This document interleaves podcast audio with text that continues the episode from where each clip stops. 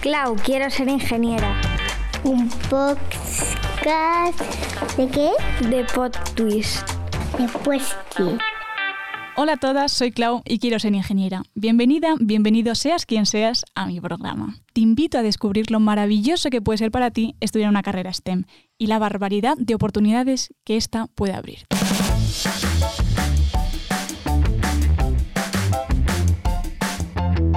Hola chicas, bueno, bienvenidas a un programa más de Clau Quiero Ser Ingeniera.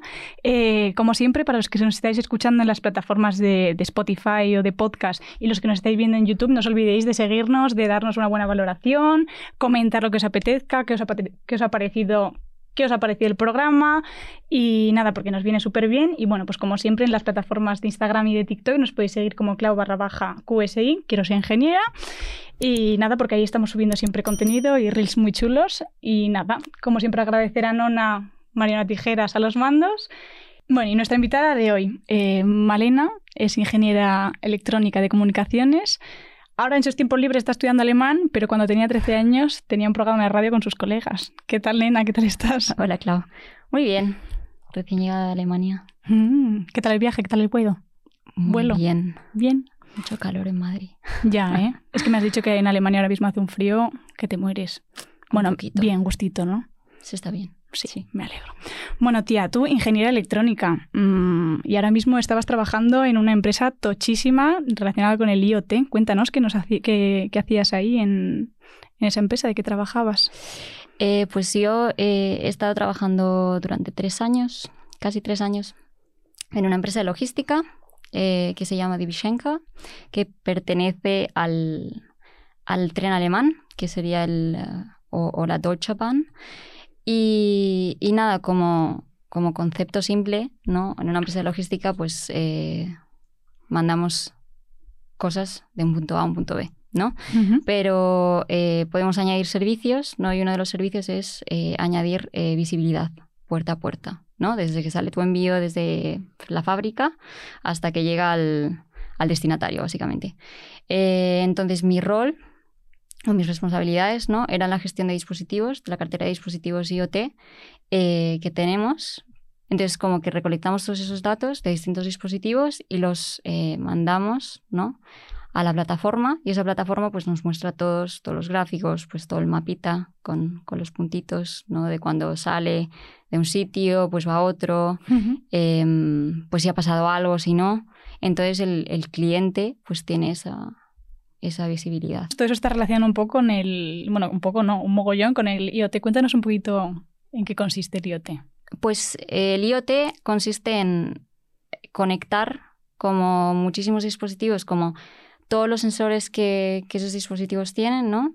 Leer esa información, mandarla a Internet y desde ahí interpretarla, ¿no? Porque en sí, como el dispositivo como tal, no puede interpretar eh, pues es lo que decíamos, ¿no? Que esa temperatura se ha excedido y que hay que tomar acción. O sea, ¿cómo acabaste eh, trabajando ahí en Alemania además? Alemania, digamos que era mi, referente como país, como modelo de, tecnología y de pionero en muchas cosas. Y entonces me fui para ahí y de ahí, eh, bueno, tenía compañeros que conocían la empresa, no me lo vendieron muy bien eh, mi, mi, gerente en aquel momento y, pues nada, pues, pues decidí intentarlo. Porque claro, tú antes habías estado de prácticas, pero no te habías, mm, digamos, mm, metido de cabeza en el mundo laboral, que es unas cosas que hablamos aquí que nos dan, a los que estudiamos todavía nos da un poco de miedo, ¿no? Ese salto de, por ejemplo, tengo unas amigas que están diciendo, ya vamos a terminar, ¿qué vamos a hacer? ¿Sabes? Es como algo que nos da mucho miedo. ¿Cómo fue para ti también, como ese choque, ¿no? Y además en otro país, porque eso ya es next level. Justo, y además en tiempos de COVID. pues apaga, apaga y vámonos. Este, sí, eh, o sea, yo había vivido en Bonn, que es una ciudad muy pequeñita. Pasé a Frankfurt, que ya es una ciudad tampoco muy grande, pero bueno, ya algo más grande. y, y fue durante el COVID. Tuve la suerte de que algunas personas me conectaron con otras, ¿no? Entonces, pues lo típico de los españoles, estamos en todos lados. Joder, eh, pues está españoles por el mundo. Entonces, eh, pues nada, pues empecé a conocer a gente y también en el trabajo, em, sí que es verdad que había un chico español en, mi equipo y, no me costó tanto, digamos. Igual si no hubiera encontrado a estos, a estos chicos y, y, hubiera estado yo sola, porque claro, también vivía sola, hubiera sido un poco más difícil, ¿no? En un país como Alemania le tenía mucho respeto. Entonces decir, bueno, encontraré amigos, tendré gente, me adaptaré, ¿no? Porque también la cultura del trabajo y la cultura en general no tiene nada que ver con España. Es verdad, cuéntame un poquito cómo, cómo es esa cultura. Este... Porque nosotros nos los tenemos, nos, o sea, yo por bueno, miento. Antes del Erasmus sí que pensaba que la gente alemana era como muy, ¿sabes? Como muy cuadriculada, muy, mm, no sé, de eso que dices, no me siento muy afín. Pero sí es cierto, como te he comentado antes fuera de cámara, que cuando estuve en el Erasmus en Milán tuve a dos compañeros de piso que eran alemanes. Sí es cierto que, como bien me decías tú, les mm, tomó un poco de tiempo, ¿no? tener esa confianza, pero cuando les conocí, o sea, se me rompieron todos esos prejuicios y todas las cosas que tenía yo de los alemanes. Entonces, tú que has estado ahí viviendo mucho más, bueno, muchísimo más que yo, cuéntame. Sí, o sea, a nivel eh, personal, digamos, creo que el concepto que tenemos de los alemanes pues es ese, ¿no? El de súper serio, el de em, no expresar prácticamente nada, ¿no? Y, y el de ser súper eficiente y súper estricto. Em, una vez les conoces, ¿no? Es como la diferencia, yo creo que la mayor diferencia que tenemos entre los españoles y los alemanes es que nosotros en dos días seremos mejores amigos, no nos contaremos toda nuestra vida. A los alemanes les cuesta más, eh, digamos, no días, igual semanas, igual meses, pero cuando se abren, pues son súper divertidos, son súper amables. Em, o sea, tienes como otro concepto completamente distinto ¿no? de, lo que, de lo que venía siendo tu prejuicio, digamos, porque también hay muchísimos prejuicios con los españoles, ¿no? Yo soy española, pues, em, pues los españoles... Somos unos vagos, me decían. Somos unos vagos, em, llegamos tarde a las reuniones, eh, igual nos echamos la siesta, ¿no? Eh, pero, pero yo creo que también ellos eh, ven que, obviamente no es así. Y, en el trabajo sí que es verdad que lo que más me chocó al principio era que, bueno, y, más en, tiempos de COVID, ¿no? Que no has empezado en el, en el mercado laboral, pero te digo que cuando, cuando empiezas ahora mismo hay más reuniones que horas en el día. Ahora bien, los alemanes em, sí que es verdad que si entramos a la reunión a las 8 y 30 eh, y es de 30 minutos, se sale a las 9 porque a las 9 y 1 ya es muy tarde. Entonces, ya, está mal, ¿sabes? Y, también el, hecho de, el hecho de conectar, ¿no? Cuando se conecta, normalmente, si, si es entre gente que está en Alemania, bueno, igual, entre gente que está en España, siempre es el tiempo. ¿Qué tal? Y siempre se va el tiempo. Oye, pues hoy hace un día muy bueno. si la gente está de muy buen humor, es como el sol ha aparecido en Berlín. pero, pero o sea, digamos que la, la, la, o sea, la eficiencia y, y, todo, ¿no? Como lo que, lo que se habla de que son súper eficientes y demás. Bueno, aquí también, ¿no? Quiero decir, eh, sí que es una dinámica de trabajo un poco distinta, digamos. No, no voy a decir que es la misma porque no lo es, pero no es, no es tanto shock o choque, ¿no? Sí. Shock en inglés. Es verdad. Que eso es lo que yo sí que había, había escuchado era que, que en cuanto al tema laboral, los alemanes, o, no sé si los alemanes, pero bueno, países nórdicos, ¿no? Eh, cuando, en la jornada laboral, si empieza hasta ahora y termina hasta ahora, a la hora a la que terminas, a la hora que se termina. O sea, no hay, no hay tu tía de quedarte un ratito más o luego ir a tu casa y seguir trabajando, que eso sí es cierto que es una cosa que tenemos españoles. Y a mí cuando me lo decían en casa digo, no me fastidies, sé que yo me echo una siesta porque luego voy a seguir trabajando. Sí, igual. O sea, quiero decir, hay, hay varios tipos, ¿no? Porque al igual que se puede tener un horario súper marcado y no, y no salirse, eh, en Alemania hay como... Eh, digamos que está como súper legislado, ¿no? Lo que puedes trabajar y lo que no. Es decir, no puedes sobretrabajar y, hay eh, uniones de trabajadores que protegen muchísimo al empleado. Pero con el, con el teletrabajo lo que pasa es que nunca dices basta, ¿no? O sea, cuando estábamos en la oficina, pues, pues aquí en Madrid yo estaba de 9 a 7 y a las 7 pues apagabas el ordenador, ¿no? Y igual era muy poco frecuente que tú trabajaras en casa, ¿no? Y sobre todo en ciertos roles muy junior pero ahora tienes el, ordenador en casa. Entonces, tú trabajas, o sea, tú trabajas hasta las 6, ¿no? De, 9 a 6. Pero igual a las siete y media, pues te da por mirar el ordenador, a ver si hay un correo, a ver si tal. Entonces, es como que, que, ha cambiado un poco, ¿no? Pero la flexibilidad está ahí y, y, la verdad que eso, eso es un gusto, ¿no? Porque si tienes un día en el que pues no hay llamadas muy consecutivas y hace sol, pues siempre es como, siempre hablando con mi gerente, pues nada, voy, a, voy 30 minutos a darme un paseo. Y no pasa nada, ¿no? Entonces, eh, eso es lo bueno también. De, sí, tener flexibilidad a la hora de trabajo. esa flexibilidad. Sí. Por ejemplo, eh, Cristina, la de, la de Deloitte, dijo, porque le pregunté, digo, ay tía, ¿cómo tú te imaginas el futuro, tu futuro? O sea, ¿o qué te gustaría? dice, pues tener una jornada flexible, que me permitiera, pues, ¿sabes? Entonces eso está muy bien. Sí, pues, pues aparte está genial. Justo. ¿Y mm, qué te iba a decir? Eh, ¿Cómo fue tu... Bueno, ¿por qué elegiste tú además una ingeniería electrónica? ¿Qué, qué, tenías? O sea, ¿cuál era tu pasado? ¿Tuviste algún profesor que te hizo cogerle gusto a las ciencias? ¿O, o algún familiar ingeniero o algún conocido ingeniero que te hiciera plantearte esa, esa, esa opción? Pues la verdad es que no. O sea, en mi familia no hay ningún ingeniero. Y sí que es verdad que cuando hice la elección de, de la carrera, eh, me acuerdo porque yo no soy de Madrid, soy, soy de Mallorca, entonces eh, la Universidad de las Islas Baleares como ofrecía unas charlas como con las carreras que ellos tenían y te daban como los programas, ¿no? Entonces ibas ahí, pues escuchabas un poco y, y veías como las asignaturas que había, ¿no? Pero entonces, bueno, empecé a buscar. Eh, ¿Qué especialidades tiene Teleco? Entonces vi pues electrónica, sistemas, ¿no? Imagen y sonido. Y, y, ya vi electrónica porque sí que es verdad que telemática es como muy enfocado al, digamos, ¿no? software, sí. Uh -huh. Entonces yo quería algo como que pudiera, Tangible. sí, eh, y que pudiera como toquetear, ¿no? Uh -huh. Entonces Cacharrear, electrónica... que nos encanta Cacharrear, exactamente.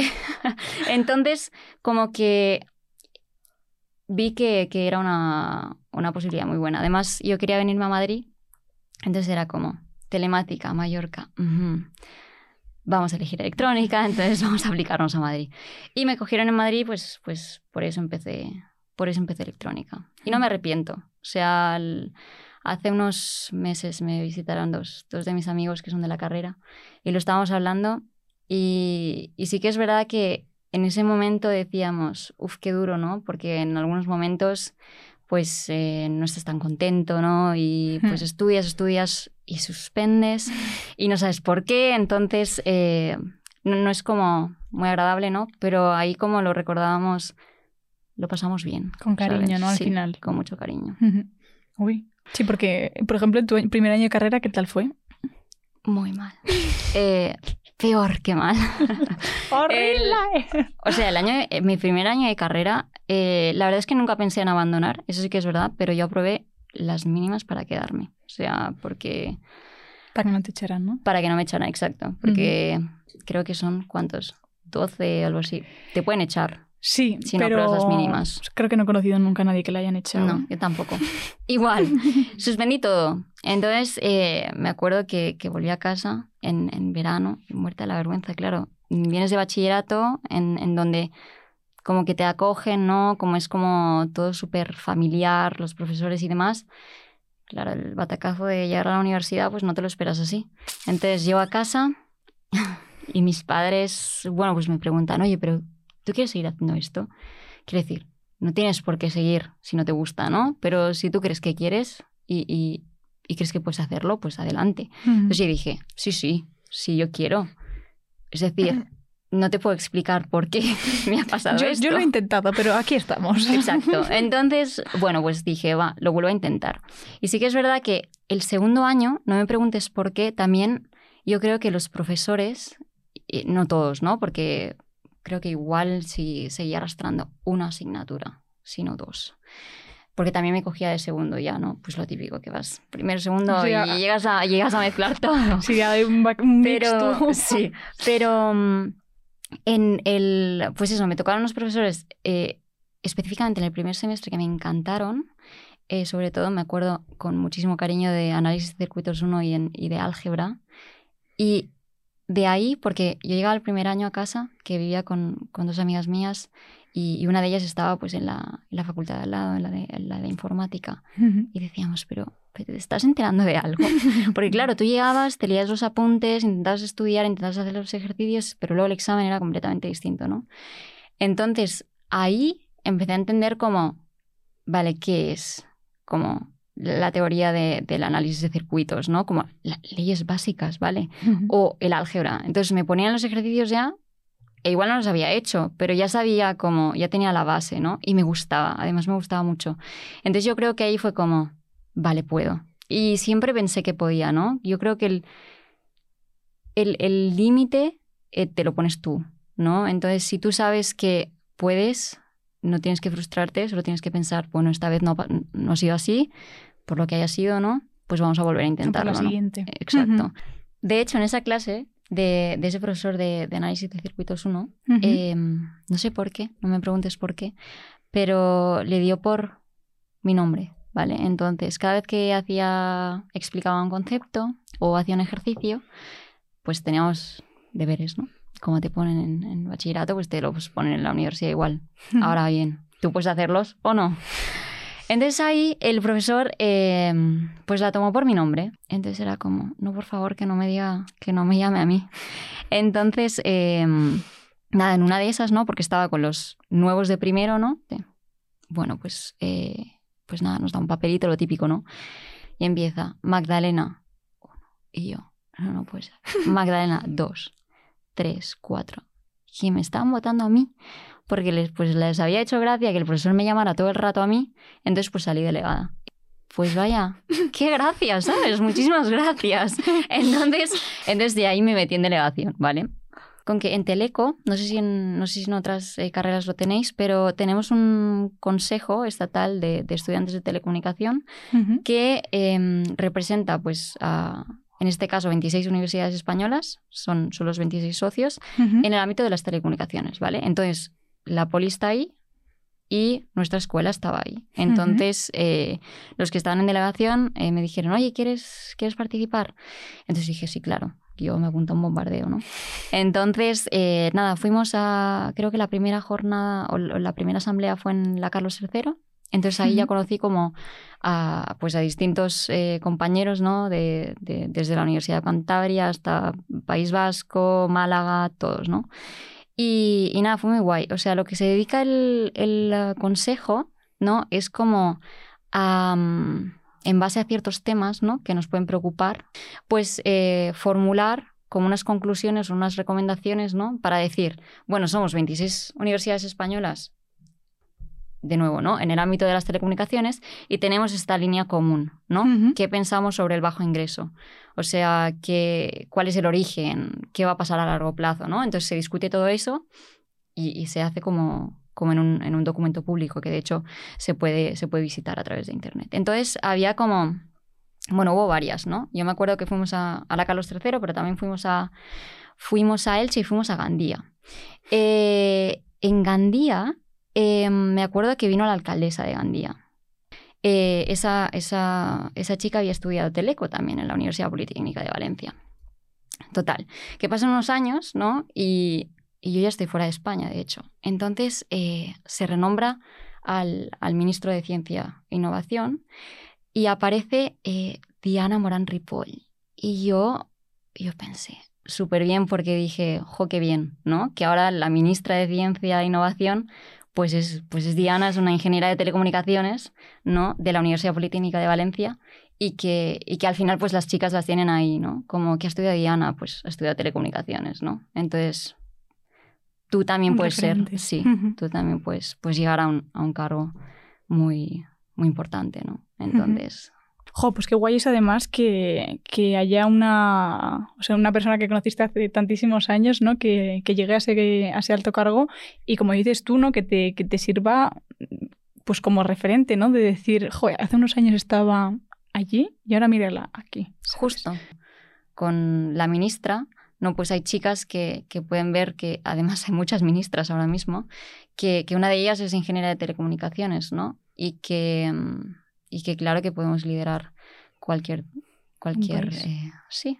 No, sé. es que es verdad, tía, es verdad. O sea, y, y es que hace falta, es lo que dices tú, ¿no? Que, que somos muchas, pero es que no estamos en los altos cargos. justo. Entonces, mm, ¿cómo, ¿cómo vamos a servir también de referente? O sea, nosotros, por ejemplo, tú y yo ahora mismo, o tú estás siendo ahora mismo una referente para una chica que nos está viendo con que tiene 15 años, 14 años. pero quizás a esas edades ver a personas que están en unos cargos muy altos es como una, un sueño o una aspiración a, ¿no?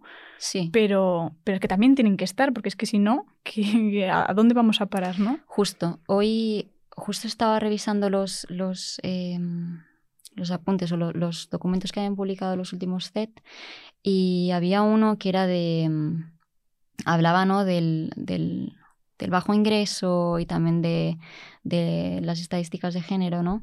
Y decía que en, en- en un punto muy concreto decía que en Facebook, Google, Apple, ¿no? Como lo- los, los grandes monstruos tecnológicos, eh, tenían como igual un 37% de, de mujeres, pero que eso iba disminuyendo conforme eh, esas, claro, esas mujeres ocuparan o ocupaban altos cargos, ¿no? Entonces, eh, eso sigue estando ahí, ¿no? Quiero decir, bueno, acaba de, hace unas semanas acaba de segundo publicar plan, ¿no? un... El segundo plan de sí, igualdad. El, el plan de igualdad. Sí, sí, sí, estuvimos Nona y yo en el evento. Sí, entonces Mm. el, el techo de cristal creo que era 1,86 o algo así, ahora mismo. No recuerdo las cifras, pero... Entonces Ujú. es súper alto. O sea, si el 1 es la igualdad, estamos casi en el doble, ¿no? En el doble de esfuerzo para llegar al, al mismo puesto que el, que el hombre, ¿no? Entonces creo que, creo que con proyectos como el tuyo, ¿no? Dando visibilidad a que pues todas las chicas pueden hacer lo que quieran, eh, pues ayudamos a, a otras chicas, ¿no? Pues sí. Sí, o sea, a mí, eh, precisamente para mí era crear. O sea, yo me imaginaba que nos hubiera gustado tener a nosotras, o crear esos referentes que siempre nos han faltado. O sea, es que eso lo hemos dicho todas. Hasta la mismísima Sara, la astronauta, lo dijo el otro día en Estirando el Chicle. Falta de referentes. Falta de referentes. Y por eso creamos este proyecto, para crearlos, para decir, hola, estamos aquí. O sea, mm, nos puedes tomar, no como ejemplo, pero en plan, el simple hecho de, de ver que ya hay mujeres que estamos estudiando estas carreras, mujeres mm, jóvenes eh, eh, y tal, eh, ya es un paso. Porque si no parece que estamos escondidas. Y- No, sí, claro. O sea, bueno, y creo que también podemos tomar como ejemplo, o sea, Sara, por ejemplo, que de hecho vi, vi algo, algunos clips de ese, de ese podcast, ella decía que como referentes tenía a sus compañeros, ¿no? Y, y yo creo que tiene muchísimo mérito todo lo que ha hecho ella para llegar donde ha llegado, ¿no? Porque nadie le ha regalado nada y ella ha sido pues como otro, como otro más, ¿no? Entonces, eh, tiene muchísimo mérito y no, o sea, no, no tiene por qué ser algo de lo que no tenemos que tomar ejemplo, ¿no? Todo lo contrario. Entonces, está muy bien. De hecho, me alegré muchísimo. Cuando la vi dije, qué bien, ¿no? Jo, y tanto, que en aparte de una representación española, perdón, No, no, no, no te preocupes. como el, el otro chico, ¿no? Son, son dos chicos. Sí. em, pues que era una chica, ¿no? Eso me- Jo, porque además para las chicas que, que ven también ese programa debe ser... Pero fíjate, yo tengo mi presentimiento de que la vamos a tener aquí en algún programa. Yo creo que la vamos a Pues pelear para poder tenerla. Así que no sé si lo llegarás a ver y si no ya te lo enseñaré cuando vengas aquí al programa, este clip. Oye, podemos llamar también a la ministra de Ciencia. Pues también, mira, apunta Nona.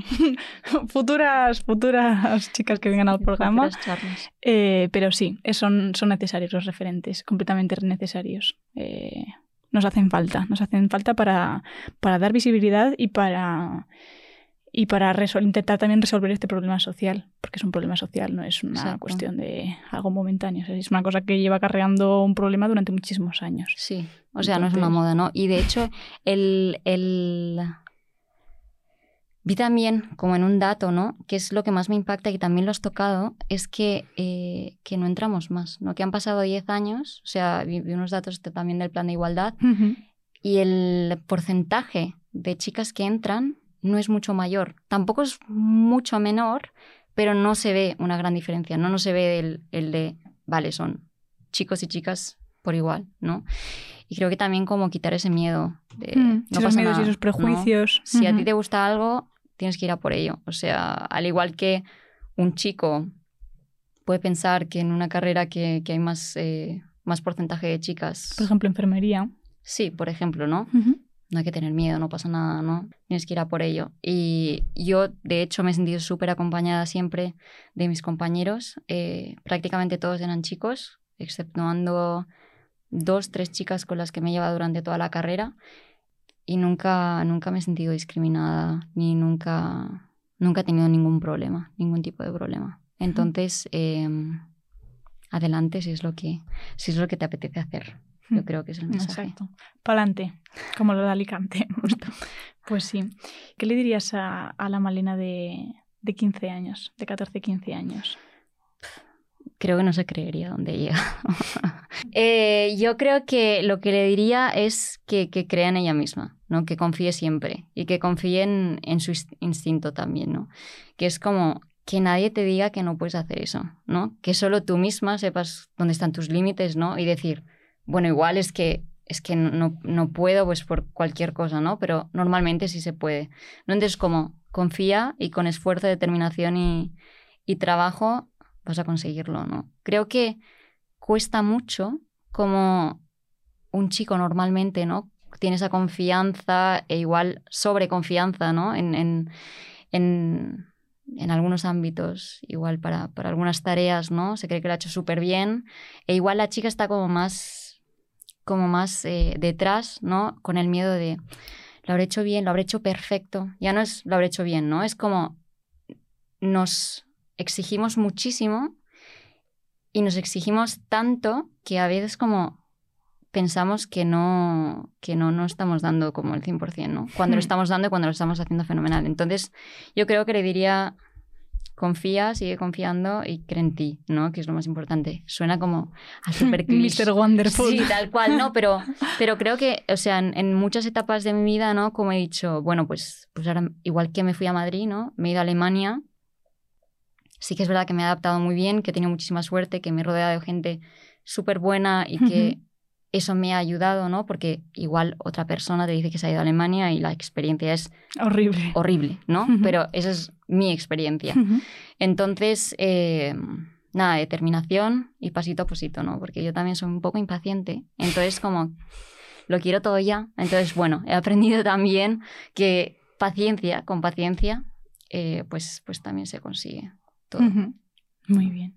Muy bonito. Que no hay que correr. No, O sea, no hay no que tener ninguna nada. prisa. ninguna. Y se puede probar y se puede equivocar y te puedes caer, te puedes levantar y, y puedes probar una cosa y luego puedes probar otra. O sea, hay veces que tendemos un poco, y aquí lo hablamos en el programa, que tendemos a pensar que si vas por un camino ese es el, tu único camino. ¿Sabes? El único camino que vas a tener. Pero no es así. O sea, realmente. eh, o sea, yo creo que también de eso va la vida, ¿no? De, de que no, no es una línea recta, como decía, como decía Marta, no es una línea recta, es una línea que discontinua, a veces con curvas, a veces con saltos y... Y a veces con 10 caminos, ¿no? Exacto, El de los que te puedes desviar o no. exacto. Pero, pero bueno, Mm. al final siempre siguiendo como lo que, lo que a ti te gusta, ¿no? Y lo que- Exacto. y lo que a ti te hace feliz. Hmm. No, pero em, sí que es verdad, ¿no? Igual yo repetí primero, ¿no? Y no pasa nada. Ahí me parecía el drama de los dramas. Sí, porque ¿no? además tú venías de un bachiller en el que realmente habías sido una, una buenísima estudiante, ¿no? Claro, y o el sea, choque no fue... era la mejor. Sí, pero buena pero- estudiante, no eras era una raspadilla. Sí, no. Es que Entonces, eso debe ser un choque tremendo. Entonces fue un choque y era como el hecho de, porque siempre nos han enseñado que repetir está mal, ¿no? Sí. Como eso, eso también era como algo, algo a lo que no estás preparado, ¿no? Entonces lidiar con eso y entender, ¡buah! Un año. ¿Qué piensas? Un año. un año, no, es nada de tu vida. No es absolutamente nada. Dos tampoco. Tres tampoco. Es, Es, decir, como la gente que se mete en una carrera y a los tres años o lleva cuatro y no la ha terminado y dice, es que esto no es lo que me gusta. Me voy a probar mm, Bellas Artes, que es lo que siempre me ha llamado la Y no atención. pasa nada. Tres años, no, no has perdido tres años de tu vida, ni muchísimo menos si has encontrado algo que realmente te gusta. Claro. Al igual que la carrera. Que, Claro. te, que, que, que suspendas y que mm, te vayas alargando la etapa universitaria no va a determinar tu vida en ningún momento, o sea, de ninguna forma. Es más, puede dar la casualidad de que justamente termines y que conozcas a no sé quién que tiene un contacto en Alemania, en no sé qué, no sé cuántos, y ahora mismo estés acabando, eh, trabajando en Alemania, Sí. lleves tres años trabajando en Alemania, que seas la caña de España de la IoT, ¿sabes? Es que nunca se sabe. Justo, es decir, claro, ese año, ¿no? Y luego, pues que no lo terminas en cuatro y pues ya, pues lo típico, ¿no? Tienes a todos tus amigos estudiando otras carreras que la terminan en cuatro, que empiezan a trabajar y tú estás como por detrás. Nada. No, no Quiero para decir, nada. Quiere decir, no pasa nada y yo creo que también hay que, hay que normalizar que, que suspender tampoco está mal. Quiero decir, significa que, bueno, igual no lo hemos hecho bien, e igual hay muchísimos O otros igual- factores, ¿no? exacto, has tenido un mal día. Claro, has tenido un mal día, pero también el examen, eh, que yo nunca lo he entendido, ¿no? Porque cuando les explicas a los alemanes, por ejemplo, bueno, en la, en la Universidad Técnica de Berlín también y en la de Múnich, eh, son bastante duros, pero cuando les explicas ¿no? que, en, que en unas físicas, por ejemplo, para nosotros hay 10 aprobados, que no, No lo dicen, entienden. "¿Por- ¿pero por qué? ¿Nadie estudia? Bueno, tampoco es que nadie estudie, ¿no? Que... Quiere decir que hay, que hay muchos factores, ¿no? Mm. Entonces, eh, pues, pues hay que seguir. Y hay que seguir si eso te gusta. Entonces, yo creo que, que es la clave, Mm. ¿no? Si algo te gusta, para adelante. Pa'lante. Y que no te desanimes también, sobre todo. Que no son, ya lo hemos dicho hasta la saciedad, que no son fáciles, pero que no te desanimes y que, y que no te rindas. Que si, si realmente es algo que te gusta y algo que te. Bueno, pues que te inspira y que te, y que te crea esa cosa dentro de mm, seguir para adelante, que un suspenso, una segunda, tercera o cuarta matrícula no te eche para atrás. O sea, ya habéis visto a Bea de Caminos que le costó seis años sacarse el máster. Y ahí mírala, tanto, vamos, para adelante. Y además que llegas al, al- llegas al mercado laboral, ¿no? Y te aplicas y nadie te va a decir, Hmm, pues has estado 10 años. años, bueno, o, O lo que 5 años o lo que sí. sea eh, estudiando, pues ¿y cuál es tu nota media? "Mm, es que si no tienes un 8 sobre 10, pues no te queremos coger. No he escuchado a ninguno de mis compañeros a los que le hayan dicho no porque tienes una nota media mala o porque has estado 7 años. Nunca. Ujú. Entonces yo creo que es más como tus habilidades y que tú aprendas esas competencias para que luego en el, en el Exacto. ambiente laboral te sepas desarrollar. ¿no? Yo creo que en la Politécnica si algo he aprendido es que cuando nos curten y cuando suspendemos, yo creo que esa presión que nos ponen para que nosotros solucionemos como sea ese examen para aprobar, como que lo llevemos al ambiente laboral, ¿no? Entonces te ponen una tarea y al final muy pocas veces vas a, vas a decir que no de primeras, vas a decir, no, no, no, no, no vas a tenerle miedo, ¿sabes? Igual vas a decir, no tengo ni idea, pero lo intentas, ¿sabes? Lo intentas e igual no lo intentas una, lo intentas diez. Y al final a la décima te sale. Y si no te, si no te sale- piña con los colegas y te lo sacáis, os lo sacáis todos no- juntos. Yo creo que el- el- la clave, ¿no? Eh, Y es lo que yo creo que a- a- por lo que nos curten, en parte es ante muchísima presión, Saber responder rápido y bien. exacto. Entonces, bueno, tampoco le estoy tan, tan desagradecida a eso, ahora que ha pasado, ¿no? A toro pasado, En este programa hablamos mucho de, de dar importancia ¿no? a tener un buen grupo en la uni que, con el que te apoyes y con el que pues pases pues, o estudies las mismas asignaturas al mismo tiempo o pues eso, ¿no? Como hacer, digamos, como más ameno todo el recorrido universitario que hay veces que, o por lo menos en el caso de las ingenierías, suele ser bastante pesado, ¿no? Entonces está, está muy bien. Justo. O sea, yo creo que tener un, un buen grupo en el que apoyarte, el, el mal de tontos, eh, Mal de muchos mal de muchos consuela. de tontos. Podemos repetir esa parte. no. mal de muchos el consuelo mal de mucho consuelo de tontos. Sí que es verdad que, que no debería de ser así, ¿no? Jo, pero, igual todos suspendíamos y era como, jo, bueno, pues igual a la ¿Tú, tú próxima. un tres? Bueno, yo un 2,8. Pues igual a la próxima eh, vamos todos juntos otra vez, ¿no? Entonces no soy yo la única que tiene que, Sí, sí, sí. eh, que tiene que estudiar sola.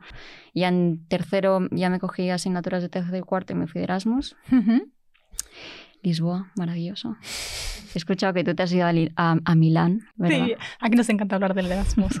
Somos fan del Erasmus. Eh, mm, no me fui de fiesta, no. Me fui a, me Bien- fui a bien- probar Bien- asignaturas. bienvenida al team.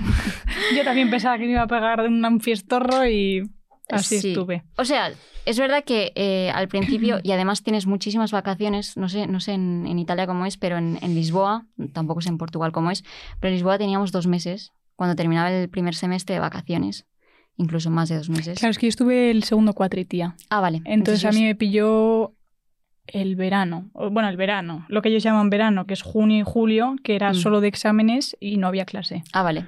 Pero No. yo estuve encerrada esos dos meses. qué triste, qué triste. Es que cuando lo recuerdo me, me muero. Ya. No. Bueno, pero eh, entonces, bueno, me llevé algunas asignaturas que, pues lo típico, ¿no? Eh, te quieres llevar porque piensan que te van a arrastrar, ¿no? Como, como más y vas a tardar más. Eh, bueno, con la sorpresa de que tampoco eran tan sencillas ahí, ¿no? Y también dedicaban, mm, o sea, Debías dedicar muchísimo tiempo. Exacto, se, tenía que dedicar su tiempo y tenían sus sesiones de laboratorio y todo era en portugués. Claro, yo el primer mes llegaba a casa con un dolor de cabeza que decía, eh, no estoy entendiendo nada. no lo estoy entendiendo. Pero bueno, ya te vas adaptando y al final pues eh, consigue entender todo perfectamente en portugués. La verdad que la gente es majísima, los portugueses majísimos. No pude conocer a muchísimos porque eres como, no sé en Milán, pero en, en Portugal eres el Erasmus. Entonces estás como Y es que era la única en clase. señalado, claro. Entonces O sea, es como era la Erasmus. la Erasmus, claro. Entonces, a la Erasmus. Eh, pero nada, no, muy bien. Y, mm, y nada, tengo un recuerdo muy bonito de Lisboa también y de, y de la Universidad de Lisboa. Bueno, es que yo creo que todas llegamos al- a la misma conclusión, ¿no? Que el Erasmus es una etapa maravillosa. O sea, ya sea que tú, por ejemplo, vienes de Mallorca, Mallorca y has experimentado eh, que el, el hecho de vivir fuera de casa, Exacto. pero es que el Erasmus para mí también, o sea, yo que pues soy de Madrid, es que tiene algo. O sea, no, no lo llamaría independizarse porque es distinto, porque es Sí. estar en otro país, es en conocer a- cómo se comporta la gente, la cultura, todo. Y a mí me parece muy enriquecedor como experiencia. O sea, yo se lo recomendaría a cualquiera que se lo esté planteando porque, porque es fantástico. Si se puede ir un año, mejor. Que yo me fui un cuatri y, y se me ha quedado corto. Justo. Yo creo que el, el problema del Erasmus es que muchas veces, como no optas a la primera opción que, que querías, ¿no? Porque, bueno, no si sé. va por eh, nota, va por corte, Claro, va por X em, plazas. sí, o sea, Ujú. tienes como las, las plazas, igual te toca la tercera opción y en esa opción pues solo tienes tres asignaturas que convalidar. Entonces, estar todo el año, igual no te compensa si no es tu último año, ¿no? Porque pierdes eh, meses, ¿no? Pero eh, yo creo que el Erasmus es igual una burbuja, ¿no? Ujú. Porque, porque es algo súper especial, ¿no? Ujú. Que no vives todos los años de tu vida y que solo Joder, vives una vez como por, por el país al que vas, por la cultura, por la lengua en este caso, para mí el portugués, para ti el italiano. Ujú. Entonces, nada. A mí me encantó, me encantó como experiencia porque además fue pues volver a vivir la experiencia de aprender un nuevo idioma porque me acuerdo yo hace muchos años que me fui a Malta y me acuerdo que yo llamaba a mis padres y digo, papá, mamá, he soñado en inglés. Y yo estaba, vamos, o sea, yo, yo living porque yo venía del colegio pues que me suspendían, bueno, en ese caso me suspendían, pero tampoco es que fuera yo una fiera en el inglés, ni muchísimo menos en esos tiempos. Pero yo era en plan, yo estaba emocionada, yo me comunicaba con todo el mundo, estaba living. Y cuando fui a Milán con el italiano, pues igual, en plan de empezar con vergüencita y decir, ay, no, sigo hablando en inglés con el grupito. Tal A cual. poco a poco decir, joder, que les estoy entendiendo, porque además en Milán, el Politécnico de Milán viene gente de Italia, pero de muchas partes. Mm. No es que solo sean todos de Milán, sino como al ser una universidad de bastante prestigio, Sí. eh, pues todos quieren ir allí. Entonces, claro, había acentos distintos. Y yo, yo tenía que entender esos acentos y esas expresiones, pero al Sí. final la acabé pillando. Menos Claro, mal. Bueno, claro. también con, con ayuda de Francesco, porque si no, yo creo que igual me, me hubiera costado el triple. E igual también pero- nos ayuda a que estudiamos ingeniería, ¿no? Y que no estudiamos periodismo. o También, también, porque los, estudiamos, los eh, tecnicismos, las palabras de tecnicismos, bueno, o técnicas de ingeniería suelen ser todas muy parecidas, que eso también me, me, me relajó, porque me acuerdo que estaba en clase y yo decía, no he entendido todo lo que me ha dicho, pero ha habido alguna que otra palabra que era, pues eso, no sé, míticas palabras que Sí. es- se parecían un montón al español, pero yo decía, bueno, pues todavía tal. Lo que más me costaba, por ejemplo, era eso, una conversación de tú a tú tranquilamente, esa era la que no entendía nada. Bueno. A nivel eh, técnico sí, pero a nivel... Yo portuñol. O sea, en, en- Portuñol. en los exámenes cuando no, cuando no sabías la palabra era como, Puedo escribir en portugués. Bueno, vamos a, vamos a hacer un mix, porque es que la verdad es que no me sé la palabra. Porque claro, en- eran en portugués, ¿no? Entonces tú tenías que escribir en portugués. Ujú. O algunos te dejaban en inglés, ¿no? Pero yo me acuerdo todos los apuntes, de hecho lo revisaba el otro día, que estaba haciendo limpieza, todo en portugués. Y digo, ojo.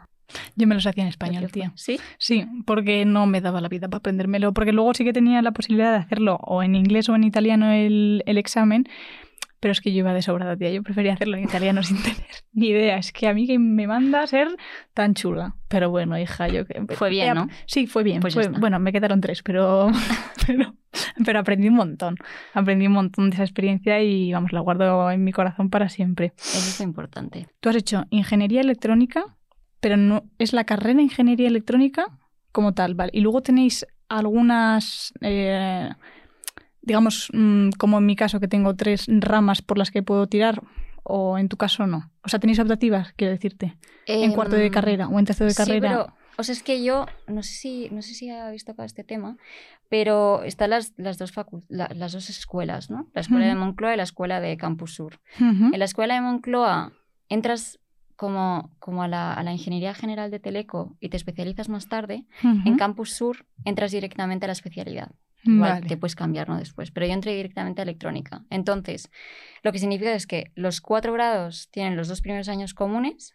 Entonces tú te juntas con, con compañeros de otras ingenierías. Sí, y luego tercero y cuarto, eh, pues, pues hay eh, op- optativas, adaptativas, claro. Pero hay am, cursos, asignaturas de, de la especialidad. Pues eso, los dos primeros años comunes y luego tercero y cuarto, pues ya, pues ya las, las Tirando por vuestras especialidades Exacto. o optativas correspondientes en función de la carrera que seáis. Exacto. Vale, vale, vale. Y mm, así por- ¿de qué fue tu TFG? Mi TFG fue de una aplicación. Es decir, mi TFG lo hice con, eh, con la subdirectora de mi escuela, que, que era la, la profe de, Economía y Gestión de Proyectos, que me encantaban esas asign- asignaturas. Em, y fue sobre eh, implementar como una aplicación muy pequeñita, porque no soy yo la que programa mejor de todas, he de reconocer. Em, pero era como de, de, em, de analizar, de almacenar eh, las respuestas de, de unas encuestas muy específicas de, de gestión de proyectos. Vale. Eh, entonces, bueno, eh, eso se implementó por si en algún futuro pues se quiere hacer, porque ahora mismo se hacía a mano, pues si se quería hacer online. Y todo eso, en vez de pasarse como hacerlo a mano, ¿no? Eso de, de digitalizar todas las cosas, como hacerlo en papel, pasarlo a Excel y luego tener el análisis de datos, eh, pues ya directamente como tenerlo online, ¿no? Ujú. De eso fue mi TFG. Ya ves, qué chulo. Y luego pasaste directamente a un máster en Industria 4.0, ¿no? Pero eso ya no lo hiciste en la UPM. No, Lo hiciste en, el, en UNIR, ¿no? En UNIR, sí, Ujú. porque la cosa es que yo empecé las prácticas en junio de 2020 en, en Alemania Sí. y yo quería hacer un máster. Em, no sabía, o sea, no sabía exactamente dónde, pero quería hacer algo de IoT para especializarme todavía más, ¿no? Y saber, o bueno, entender, vale, quiero ir por aquí, o igual me gustaría como descubrir otra rama de la electrónica, ¿no? Eh, entonces, bueno, vi el de la Politécnica, que sí que es verdad que tiene uno, de, uno muy chulo de IoT, que de hecho tienen prácticas en una, en una empresa de automoción muy guay, alemana. Em, pero era presencial. Claro, ¿qué pasa? Que ese máster empezaba, pues, pues lo típico, ¿no? En septiembre, es presencial, entonces quiere decir que yo me tengo que volver a España y ya no opto al trabajo fijo, ¿no? Que, que tendría en Alemania después de las prácticas y tengo que buscarme algo aquí e igual, pues compaginar el máster específicamente presencial y con laboratorios y demás, pues, pues no, era, No era viable. no era viable. Entonces, bueno, vi este de la UNIR, eh, es en Industria 4.0, que ¿En qué consiste eso? eh, entonces IoT es como parte de esa Industria 4.0, ¿no? Eh, industria eh, 4.0, perdón, eh, nace como, nace en Alemania el concepto, y es como la cuarta revolución, ¿no? El concepto nace al, creo que en los inicios de los 2000, y es como, a grandes rasgos, automatizar y digitalizar procesos, específicamente, ¿no? En, en ámbitos de producción. Es decir, pues, pues cogemos una fábrica eh, y pues intentamos como analizar todos los procesos, ¿no? Desde, pues no sé, que alguien ponga una pieza súper pequeñita, ¿no? En, un, en una pieza más grande o se pega una etiqueta en lo que sea y analizamos cómo eso se puede automatizar mediante máquinas, ¿no? Para que ese trabajo manual, ¿no? O ese trabajo de, de, de una persona, pues se pueda dedicar a otra cosa, ¿no? Vale. Eh, entonces, eh, el, el máster en sí trata IoT, trata las plataformas IoT, trata, trata los sensores, ¿no? Que era lo que yo estaba haciendo y aparte trata como eh, ciberseguridad, Big Data, impresión 3D, ¿no? Entonces, como todos los conceptos de. Industria 4.0. Eh, pero bueno, como sí que es verdad que me interesó muchísimo el tema de Smart Factory, que, es, que es eso, ¿no? Como, cómo hacer una, un- un- una factoría, ¿no? Sí, una Eh, fábrica. Una fábrica inteligente, Sí, ¿no? completamente automatizada. Exacto. Pero, mm, pero yo sigo ahí con mi, con mi. De ahí no me saca nadie ahora mismo. Entonces, bueno, pero me ha servido como para aprender algunos, algunos conceptos. em, pero al final yo creo que aprendes muchísimas cosas en, en, en el trabajo, ¿no? Que, que no pienses que vas a aprender porque, bueno, yo salí de la carrera ¿no? y dices, bueno, pues voy a utilizar los conceptos de pues, pues, análisis de, circuitos, de, sí, de, absolutamente todo, de microprocesadores, ¿no? Como, em, y bueno, algunos de mis compañeros lo hacen, ¿no? Programan robots o, hacen cualquier otro tipo de, cosas relacionadas con, con, la electrónica y con la programación, pero eh, en mi caso, pues tuve que aprender pues, pues tecnologías, ¿no? Como ya, ya tecnologías activas, ¿no? Que un dispositivo se, se, enciende y funciona solo, ¿no? Y, emite todos los datos, a, a, pues tecnologías de QR, ¿no? Para leerlas, o de NFC, o que, que, es la tecnología que utilizamos para las tarjetas, ¿no? De crédito. Sí. O, o, Bluetooth, ¿no? BLE que, que tenemos nosotros. Entonces, bueno. Qué interesante es cómo conocer todo lo que nos rodea, porque el, tema de la tecnología está creciendo a pasos agigantados. Entonces, me recuerda al programa de Celia, ¿no? que ya estudió telecomunicaciones, y dijo, es que yo estudié esto pues, para entender y para saber manejar todo lo que se viene. Porque no es poco, tía. No. Y tú, mejor que, tú no lo sabe nadie. La verdad es que no. Y se espera como que en estos años, en esos próximos años, pues la, la, la, conexión de dispositivos a Internet, pues, pues eh, se triplique, ¿no? Casi. Entonces, eh, bueno, me gustaría ser partícipe de ese, de ese impacto y como de esa, de esa transformación, ¿no? De ver cómo, cómo, se, cómo se desarrolla a lo largo de estos años. Bueno, y además me, me comentaste el otro día fuera de cámaras que, que, ahora mismo ya te estabas planteando que te querías centrar en algo un poquito más, más tecnológico, si cabe aún, ¿no? La posibilidad. Y te ibas a ir ahora a Múnich, ¿no? Ahora, de hecho, estoy en ese periodo de cambio porque esto es primicia. Eh, me mudo de Frankfurt a Múnich.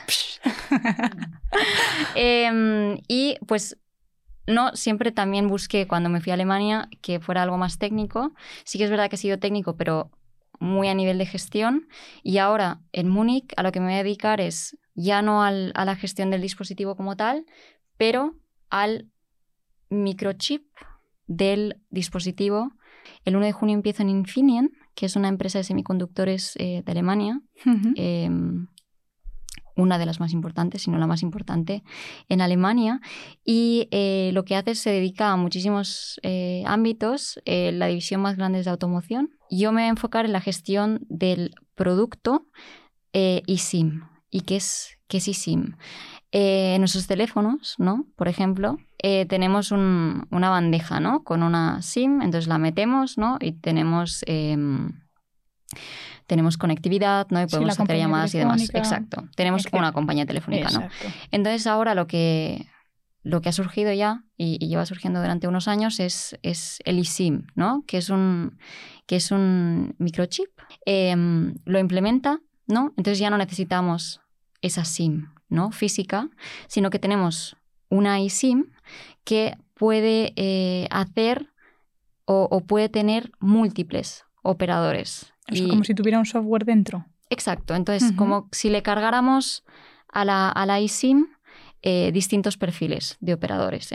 La ventaja de eso es que eh, podemos conectarnos con, el operador que, tengamos más cerca y, del que hayamos como implementado ese perfil en esa eSIM. Con lo cual podemos tener esa cobertura en, todo, el, en todo el trayecto. el trayecto. Exacto. Obviamente, pues, pues cuando estás en, el océano, muchas veces pues no hay, cobertura, ¿no?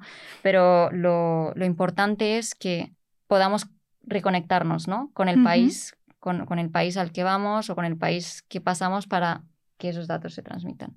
¿Y por qué no se ha hecho hasta ahora?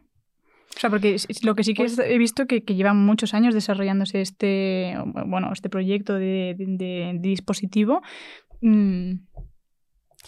Igual, em, o sea, no estoy 100% metida todavía porque no he empezado, ¿no? Entonces, eh, todo lo que te cuento es, es, todo lo que sé porque, porque obviamente pues em, estoy interesada en el tema, ¿no? y, y, me encanta.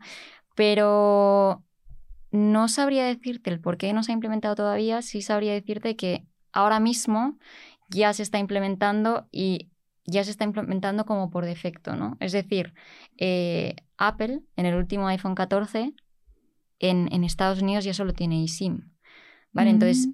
se espera que eso, eso en, en, smartphones, ¿no?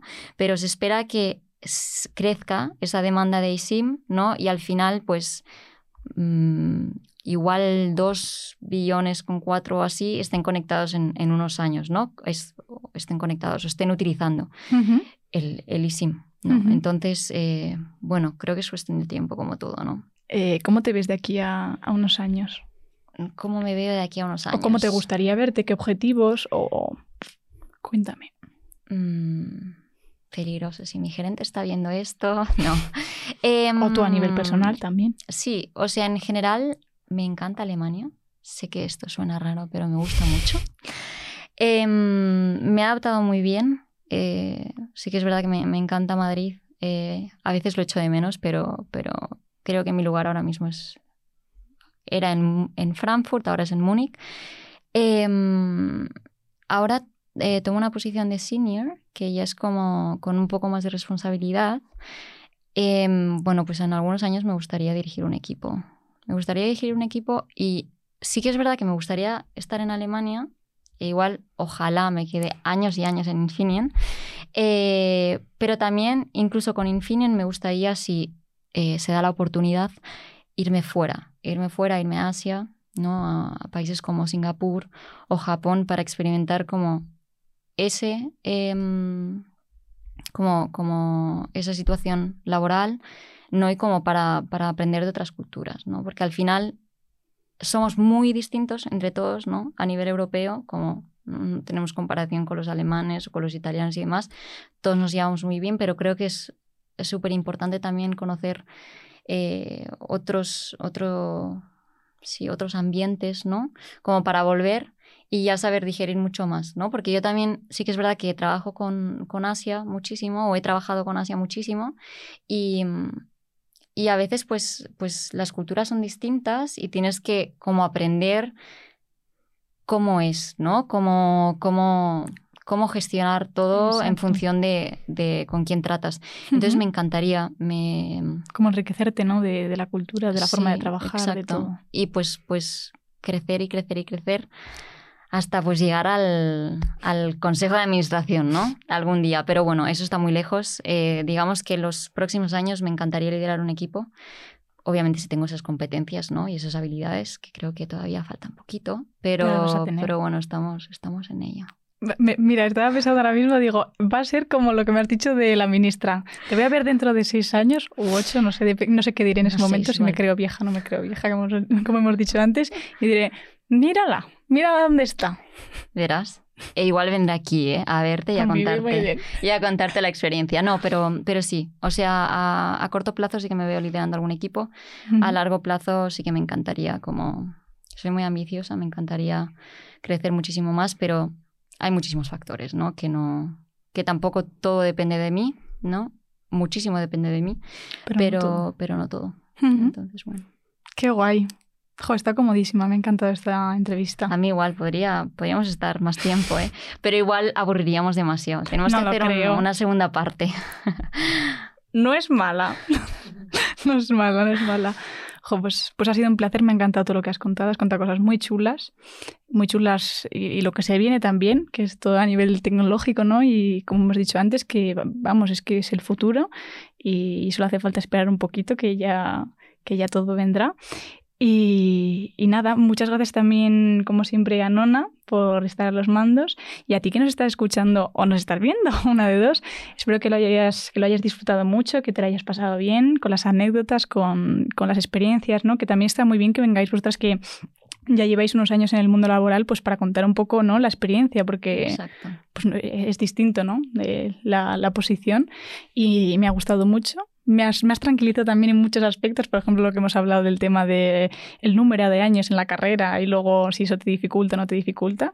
Bueno, y, y como siempre, eh, muchas gracias también a vosotros por, por estar hoy aquí. No os olvidéis también el tema de las redes, ¿no? que siempre que son muy importantes eh, para los que nos estáis viendo en las plataformas de, de, de YouTube, pues suscribiros, darnos amorcito y comentarnos. Y para los que nos escucháis, pues también para que siempre estéis pendientes de, de los nuevos capítulos. Y, y nada, pues también las redes sociales, que ahí subiremos siempre contenido con, con reels eh, chulísimos. Eh, y nada, que, que ha sido un placer. Gracias. Eh, nada, quería, quería darte la enhorabuena, Es una iniciativa muy bonita que espero que, que las chicas que te vean, que tengan algo que aportar, pues te escriban, que, que no pasa nada, que yo lo he hecho, que me ha encantado la experiencia y que, mm, y que nada, que espero verte eh, teniendo muchísimo más éxito en estos, en estos meses que vienen y que, y que ha sido un placer. El placer ha sido mío. Es verdad, tienes razón. Si nos estáis escuchando, no tengáis vergüenza, no tengáis nada. Si, si queréis venir a contar vuestra historia, venir, porque aquí os recibiremos con los brazos más que abiertos. Tendremos una charla eh, la, mar de, la mar de divertida y de cómoda. Y, y bueno, que siempre es un placer escucharos, la verdad, porque yo aprendo un montón. Pues fenomenal. Si tú aprendes ya, yo el objetivo era, si una chica elige electrónica de comunicaciones porque ha visto este podcast, mi objetivo ya se ha cumplido. Entonces, Joder, mío. Chica que quiera estudiar electrónica, cuando se decida, escríbenos. Exacto. Mándanos, si gracias a este podcast has tirado por esa rama, mándanoslo al DM de Instagram. pues nada, nos vamos, nenas. Chao, chao. Clau, quiero ser ingeniera. Un podcast. ¿De qué? De Pod Twist. Después que.